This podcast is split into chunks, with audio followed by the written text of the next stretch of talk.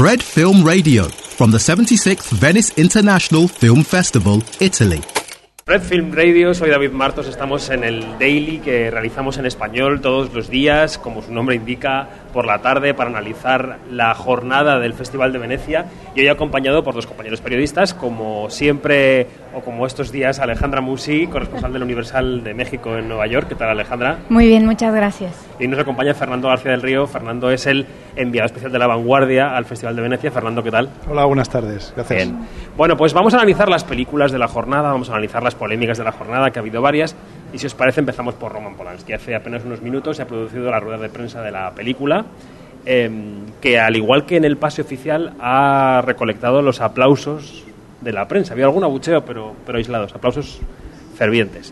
Fernando, ¿tú cómo ves este tema? Eh, Roman Polanski no ha aparecido en el festival, ni siquiera por Skype, como se anunciaba, y ha sido a través de su productor y de su mujer eh, a través de ellos hemos conocido cuál es un poco el testimonio oficial del equipo de la película sobre la polémica que rodea a su selección en el festival. ¿Qué opinas? ¿Sobre qué? ¿Sobre la película o sobre el sobre- asunto? Empezamos por Polanski, por Polanski, por el asunto Polanski, su selección, su ausencia. Es un tema muy delicado que hoy vemos con unos ojos que son muy diferentes del año 1977. Yo lo dejaría ahí. Qué escueto, Fernando. Qué escueto. Alejandra, Bueno, a mí me parece eh, que arde Venecia estos días, porque desde que Lucrecia Martel no Eh, dio este comunicado tan acertado de decir que no iba a aplaudirle a Polanski, pero que respetaba que estuviera la película, creo que sentó las bases de lo que podrían ser los nuevos parámetros para juzgar las obras de los autores, ¿no? Y creo que hoy tenemos un caso maravilloso a debatir y a hablar porque resulta que lo mejor que podría haber sucedido es que la película fuera malísima. Pero resulta que la película Haría es más muy buena. vida, ¿no? Haría más fácil la vida, porque entonces se va, ¿no? Polanski se olvida, es una peli, no sé, de medio pelo y ya está. Pero resulta que la película es buenísima. la película es buena. Y es una película que podría perfectamente competir para el León de Oro, en mi opinión. O sea, que no, que tiene muchas herramientas para pelear por el premio. Pero ahora, ¿qué va a pasar? ¿Cuáles van a ser las decisiones? ¿Le va a restar toda la parte personal a la parte de la obra? ¿No cómo va a ser juzgada? Entonces creo que aquí tenemos muchísimo debate para hacer y es el momento de hacerlo, porque es verdad que, que eran otras épocas por las que se les está juzgando y tal, pero hoy en día, ¿qué vamos a hacer con eso? O sea, ¿cómo lo vamos a, lo vamos a premiar o no? ¿Va a competir en las mismas circunstancias que el resto de las obras? Eh, yo creo que, que es un tema bien interesante y que, y que, y que hay que debatir. ¿Coincides con Alejandra Fernando en que la película es una buena película? Absolutamente. La película a mí me ha gustado muchísimo. Es una película muy clásica, sin aspavientos, que aprovecha los mejores recursos artísticos del cine, en mi opinión, para contar una historia que es muy potente en la realidad y que se hace grande al refrescárnosla, porque además merece la pena, y no solo por relacionarla o no con la persecución que, según su mujer, eh, dice sentir el propio director por su caso. ¿no?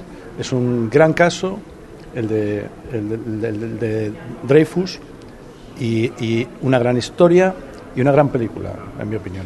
¿Y crees que lo que ha ocurrido va a pesar en la decisión del jurado acerca de cuál va a ser el León de Oro? Yo creo que sí, porque hay otros indicios de que el jurado toma decisiones políticas, incluida la intervención, para mí bastante medida, yo creo que en general acertada, de la presidenta del jurado, ¿no? Que hace un gesto para dejar claro su distanciamiento con un caso que empezó como acusación de violación a una menor de 13 años y que él aceptó luego un poco como un- una relación ilícita, Inapropiada, sí. muy inapropiada, ¿no? Pero bueno, en el ambiente Drogas de drogas y alcohol de 1977, ¿no? Y según él consentida. Yo creo que, ya que me has dicho que soy muy escueto, Lo ha sido. yo creo que no solo no debemos juzgar con los ojos de, de otra época, sino que no debemos juzgar. Para eso están los tribunales, ¿no? Debemos rechazar las conductas de abuso de, de una manera inequívoca, absolutamente, ¿no? En todos los casos. Pero eh, hay que reconocer que la película de Polanski está a su altura e incluso más. Este tío no, con sus 86 años no ha decaído. Para mí es un peliculón. Bueno, en la rueda de prensa a la que aludimos, el productor de la película ha abierto en la locución y ha dicho que no iban a realizar declaraciones sobre la polémica que lo único que iba a decir era que esto no es un tribunal moral, que es una muestra de cine maravillosa, que le daba gracias a Dios por haber trabajado con Polanski y por ofrecer al público una historia que era tan eh, que él decía que estaba de, tanta actualidad no no sé si a lo mejor Polanski ha querido referirse a lo que él entiende como un linchamiento público hacia sí mismo con haciendo una película sobre el asunto Dreyfus no sé si veis esa conexión entre el tema que él elige y su propio caso. Pues sí porque habla un poco de eh, como decía Fernando no los, los prejuicios los, los, prejuicios y los juicios eh, hechos no eh, que, que, que, que, lo puedes ver y puedes relacionarse. Yo creo que él se ha podido relacionar mucho con este acusado que después logra justicia con el paso de los años. Quizá también sería un deseo, ¿no? Para él, eh, el lograr esa justicia, lograr que eso se, se pudiera eh, esclarecer. A mí algo que me gustó mucho de la película fue ver el, el peso de la prensa en todas estas cosas, ¿no? Yo sí. soy una romántica todavía del papel y del periódico y me encanta estas películas. Sale muy bien parada que... la prensa en la película, ¿eh? no, no tiene tacha. Sale muy bien parada y, y, y, y, me encanta, bueno, esa nostalgia de recordar el cuarto poder, ¿no? Y lo importante que es para bien y para mal. Ha habido otra película en las últimas horas fuera de competición sobre un caso real, el caso de Jane Sieberg, eh, protagonizada por Kristen Stewart y por Anthony Mackie. Eh, también hemos visto en competición una película italiana de Mario Martone, Il Sindaco del Rione Sanità, basada en una obra de teatro de Eduardo Do Filippo. Eh, y nos queremos quedar, yo creo que la siguiente película que debemos comentar es la película española Madre, Fernando, la película de Rodrigo Sorogoyen, un director que estuvo nominado al Oscar con el corto Madre, que es origen de esta película, que ha sido seleccionado en la sección Horizonti, que por ejemplo ha cogido a Raúl Arevalo hace un par de años o tres, es decir, que es una lanzadera importante de cara al panorama internacional. ¿Qué te ha parecido Madre, la película de Sorogoyen? Que yo creo que reconecta con Stockholm, quizá su primer cine, y abre en él dos líneas de trabajo, ¿no? Una la de los thrillers y otra la de las películas un poco más íntimas. Pues me ha parecido una película muy interesante, arriesgada, difícil para él, para los actores y para el espectador, porque habla de aquello que no queremos tratar mucho en nuestras vidas, ¿no? Últimamente, el dolor, la pérdida, la muerte y luego eh, algunos temas moralmente más en, la, en el filo, eh, en el filo de la moral mm, social, que no conviene desvelar, ¿no? Tampoco. No, no debemos, no Pero desvelar. sí es verdad que es una historia de amor, ¿no? Y los que han intervenido en la película, incluida la actriz con la que hablé antes, Marta insiste en que es una historia de amor puro. Bueno, me parece que es una apreciación importante para, para, ver esta película, que está muy bien rodada, es muy elegante y desde luego no es convencional. Por eso puede estar en, en la sección dedicada un poco a los innovadores, que es Horizontes, aunque también podría haber merecido entrar en la, en la sección oficial hay rumores de que la película estuvo ahí, ahí, ¿eh? entre la sección uh -huh. oficial y la paralela. Tú, Alejandra, conoces muy bien a la productora de la película y sabes lo que le ha costado producirla. Eh, y, y, a lo mejor la gente debería conocer a veces a, lo, a, esos magos artífices que hay detrás de los proyectos, ¿no? porque juzgamos las películas con mucha ligereza, periodistas y, y espectadores, pero lo que hay detrás a veces es impresionante. ¿no? Totalmente. Yo creo que estas películas eh, llevan mucho, mu mucho sufrimiento detrás, mucho trabajo y, están más pensadas de lo que pareciera. Eh, nos reíamos un poco porque eh, la productora y yo, porque al escuchar a veces las como la como las teorías de que hacemos nosotros los periodistas y conocer también lo que hay detrás, te das cuenta que a veces no tiene nada que ver una cosa con la otra, ¿no? Como que uno tiene las intuiciones de cómo pudieron haber ido las decisiones, por qué se eligió tal o cual cosa, y al final, no, o sea, las explicaciones son mucho más eh, naturales y reales de lo que creemos. Y muy, muy pocas veces, la verdad es que es delicioso poder tener ambas partes, porque muy pocas veces tenemos la oportunidad de ver ambos lados y darnos cuenta de eso, ¿no? Pues deseamos mucha suerte a Madre en el palmarés. Esperamos que el próximo fin de semana vuelva todo el equipo para coger algún premio, porque hoy España se juega aquí también la honra. Es verdad que el director Oscar Alegría concursa con Zumiriki dentro de uh -huh. unos días, así que bueno, tenemos varias oportunidades. Decías, Alejandra, que venías ante, al daily de la, de la masterclass organizada por Mastercard, de la que había varios invitados, entre ellos Brian de Palma, Rosy de Palma, Valeria Golino y Nadine Lavaki, que se llamaba See Life Through a Different Lens, ver la vida a través de una lente diferente, ¿no?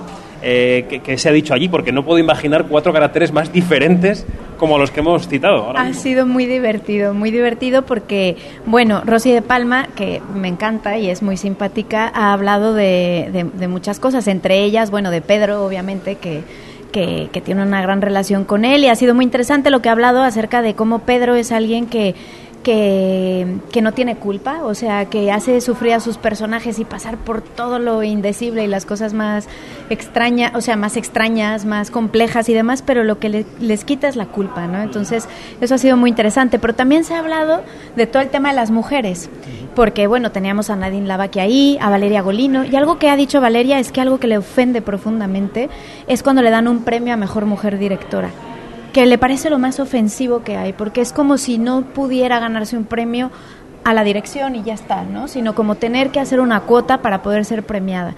Entonces, bueno, el debate ha sido interesante. Eh, Nadine Lavaki también habló mucho al respecto, ¿no? De lo que ha sido eh, ser mujer y dirigir. Ella ha dicho que simplemente ha hecho las cosas y ya está. Y eso ha dicho Rosy de Palma, que odia que la gente se queja. Que ella cuando todo el mundo está de, ay, es que no hay oportunidad para las mujeres, es que tal, que a ella le parece que es, o sea, que hay que hacer las cosas y ya está, ¿no? Pero, pero bueno, el debate está allí, está en todas partes y lo que me ha parecido muy gracioso, la verdad, es ver a Brian De Palma nada más mirando el ping-pong entre estas tres mujeres como diciendo, ¿en dónde estoy metido? bueno, es que él es un poco raspa. Quien la ha entrevistado a Brian De Palma sabe que no es fácil y que contesta con monosílabos la mayoría de las veces. Pero, en fin, Fernando, si hemos hablado de una de las polémicas del festival, que era la polémica de Polanski y de, y de Nate Parker también, que está seleccionado y ha levantado polémica, la otra es la de la selección de mujeres en, en competición, ¿no? Eh, en la rueda de prensa inaugural, la del jurado, nuestra compañera Yanina Pérez Arias le preguntaba a la presidenta del jurado por las cuotas. La presidenta decía, no me puedo alegar de que existan, pero no veo otra, otro modo de hacerlo que ese. ¿no? ¿Cuál es tu posición en torno a que al número de mujeres que se selecciona, si debería ser mayor, si deberíamos hacer un 50-50? ¿Dónde te sitúas? Em, lo de las cuotas es un tema complicado, pero yo estoy bastante a favor de unas cuotas mínimas. Eh, un 50-50% no me parece que tenga sentido cuando, por ejemplo, el material de entrada de el oficio, del arte que sea, y la historia y la tradición, eh, por ejemplo, pues fueran muy inferiores al, al, 50%. ¿no? Mm, ahora bien, eh, yo creo que de las escuelas de cine están saliendo muchas mujeres yo creo que ya las mujeres están haciendo mucho cine.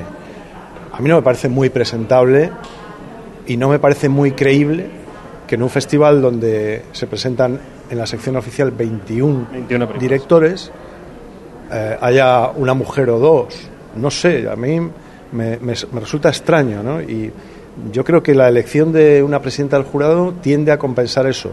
Pero yo he visto signos de o efluvios de testosterona en algunos pronunciamientos de destacados miembros masculinos de este festival, la verdad, y de otros. ¿eh? Y además, es curioso, ¿no? Todos los directores del festival son tíos. Eh, todos los directores de museo en España son tíos. Y la mayor parte de las comisarias de exposiciones es un ejemplo que no tiene nada que ver, pero yo creo que eso pasa en todas las artes. Hay como una especie de escalada, pero también hay como un tope, ¿no? Y me parece muy sospechoso, atufa, realmente, ¿no? Yo en eso creo que eh, si hay que empujar con cuotas, habrá que empujar, sin exagerar porque puedes deformar la situación, en mi opinión. Yo creo que hay una excusa que se utiliza y es la cuota de los consagrados, ¿no? Al fin y al cabo los festivales meten 5, 6, 7 películas de directores consagrados que son hombres por la, por la razón de que tradicionalmente los que han hecho cine son hombres. Entonces, claro, y la prensa quiere también tener grandes nombres y tener grandes caras, y es una rueda difícil de mover, ¿no? Yo creo que entre todos tendríamos que empujar ahí para intentar arriesgar entrevistando a cineastas mujeres que no conocemos e intentar meter un poco la cuña por ahí en nuestros medios, ¿no? Totalmente. Yo creo que también es un cambio que se va a ver poco a poco y que, como dice Fernando, viene desde abajo también. Eh, también las mujeres nos estamos creyendo la posibilidad, que creo que eso es un tema importante de hablar. O sea, el cambio de mentalidad porque también eh, muchas veces las propias mujeres nos metíamos el pie, ¿no? De decir, bueno, venga, sí, hago cine, pero yo mejor hago guion, porque dirigir no voy a poder nunca, porque... Y creo que ahora está cambiando también la mentalidad y eso va a ser muy importante. Antes de marcharnos, que ya estamos terminando, quería que nos contaras tu, tu charla con Guillermo Arriaga, yo también he podido estar con él. Ha hecho una película, eh, la verdad, eh, impactante sobre la presencia de, de personas de Latinoamérica en el ejército norteamericano. Cuéntanos un poco cómo es la película. Pues mira, Guillermo Arriaga es un director que ha vivido mucho en la frontera, la conoce muy bien porque es un cazador y hoy hablábamos de eso. Entonces, eh, no me extraña que haya hecho otra película en la frontera. Ahora, lo que tiene esta película es el momento, porque habla justo de las deportaciones que están ocurriendo actualmente con un tema que te toca mucho en el alma, porque es una gran decepción, ¿no? Y además es poder ver a un militar americano, ¿no? Estadounidense, eh, encontrándose con, con, con todo lo que es el mundo mexicano y conectando con la familia de un soldado un mexicano que lucha por, por, por, por, Estados Unidos en la Fuerza Armada y que luego tiene un, de, un, desenlace muy triste. No quiero contar tampoco mucho para no hacer spoiler de la cinta. Es? Para que todo eh, no, one Left, no one left Behind, ¿no? ¿no? Y, y, entonces, bueno, hablando con él me decía que al final, bueno, nunca va a dejar de contar estas historias, él ha crecido en la frontera, o sea, eh, vive mucho en la frontera, sigue cazando, eh, tiene muchos temas allí y para él era, era, era algo como innato y natural y que todo surgió porque estuvo en muchas casas del pueblo en el que firmó, en la que tiene muchos amigos, ¿no? La gente del pueblo es su amiga, de, en las que están las fotografías de los hijos que han muerto en, las deportaciones en Estados Unidos, ¿no? Entonces, bueno, es, es, algo muy interesante y muy actual. También se refería al auge de la ultraderecha, porque lo sabe bien por Estados Unidos, hablaba también de Reino Unido y decía, qué curioso que los dos países que liberalizaron el mundo, Reagan y Thatcher, ahora sean los responsables del Brexit y del aislamiento de Trump y decía que hay que estar atento a lo que dice la ultraderecha y no combatirla a ella, sino las causas que la generan, que puede ser sufrimiento de la gente, que tenía un discurso muy interesante sobre la ultraderecha. Muy bien, pues yo creo que hasta aquí hemos llegado en este daily. Fernando García, muchas gracias. Un placer, muchas gracias otro a ti. día. Alejandra Musi, gracias por todo. Muchas gracias. Como siempre, ti, yo soy David. Martos y hasta aquí el daily en español de Fred, de Festival Insider. Fred Film Radio. 24 7 on Fred.fm and smartphone apps.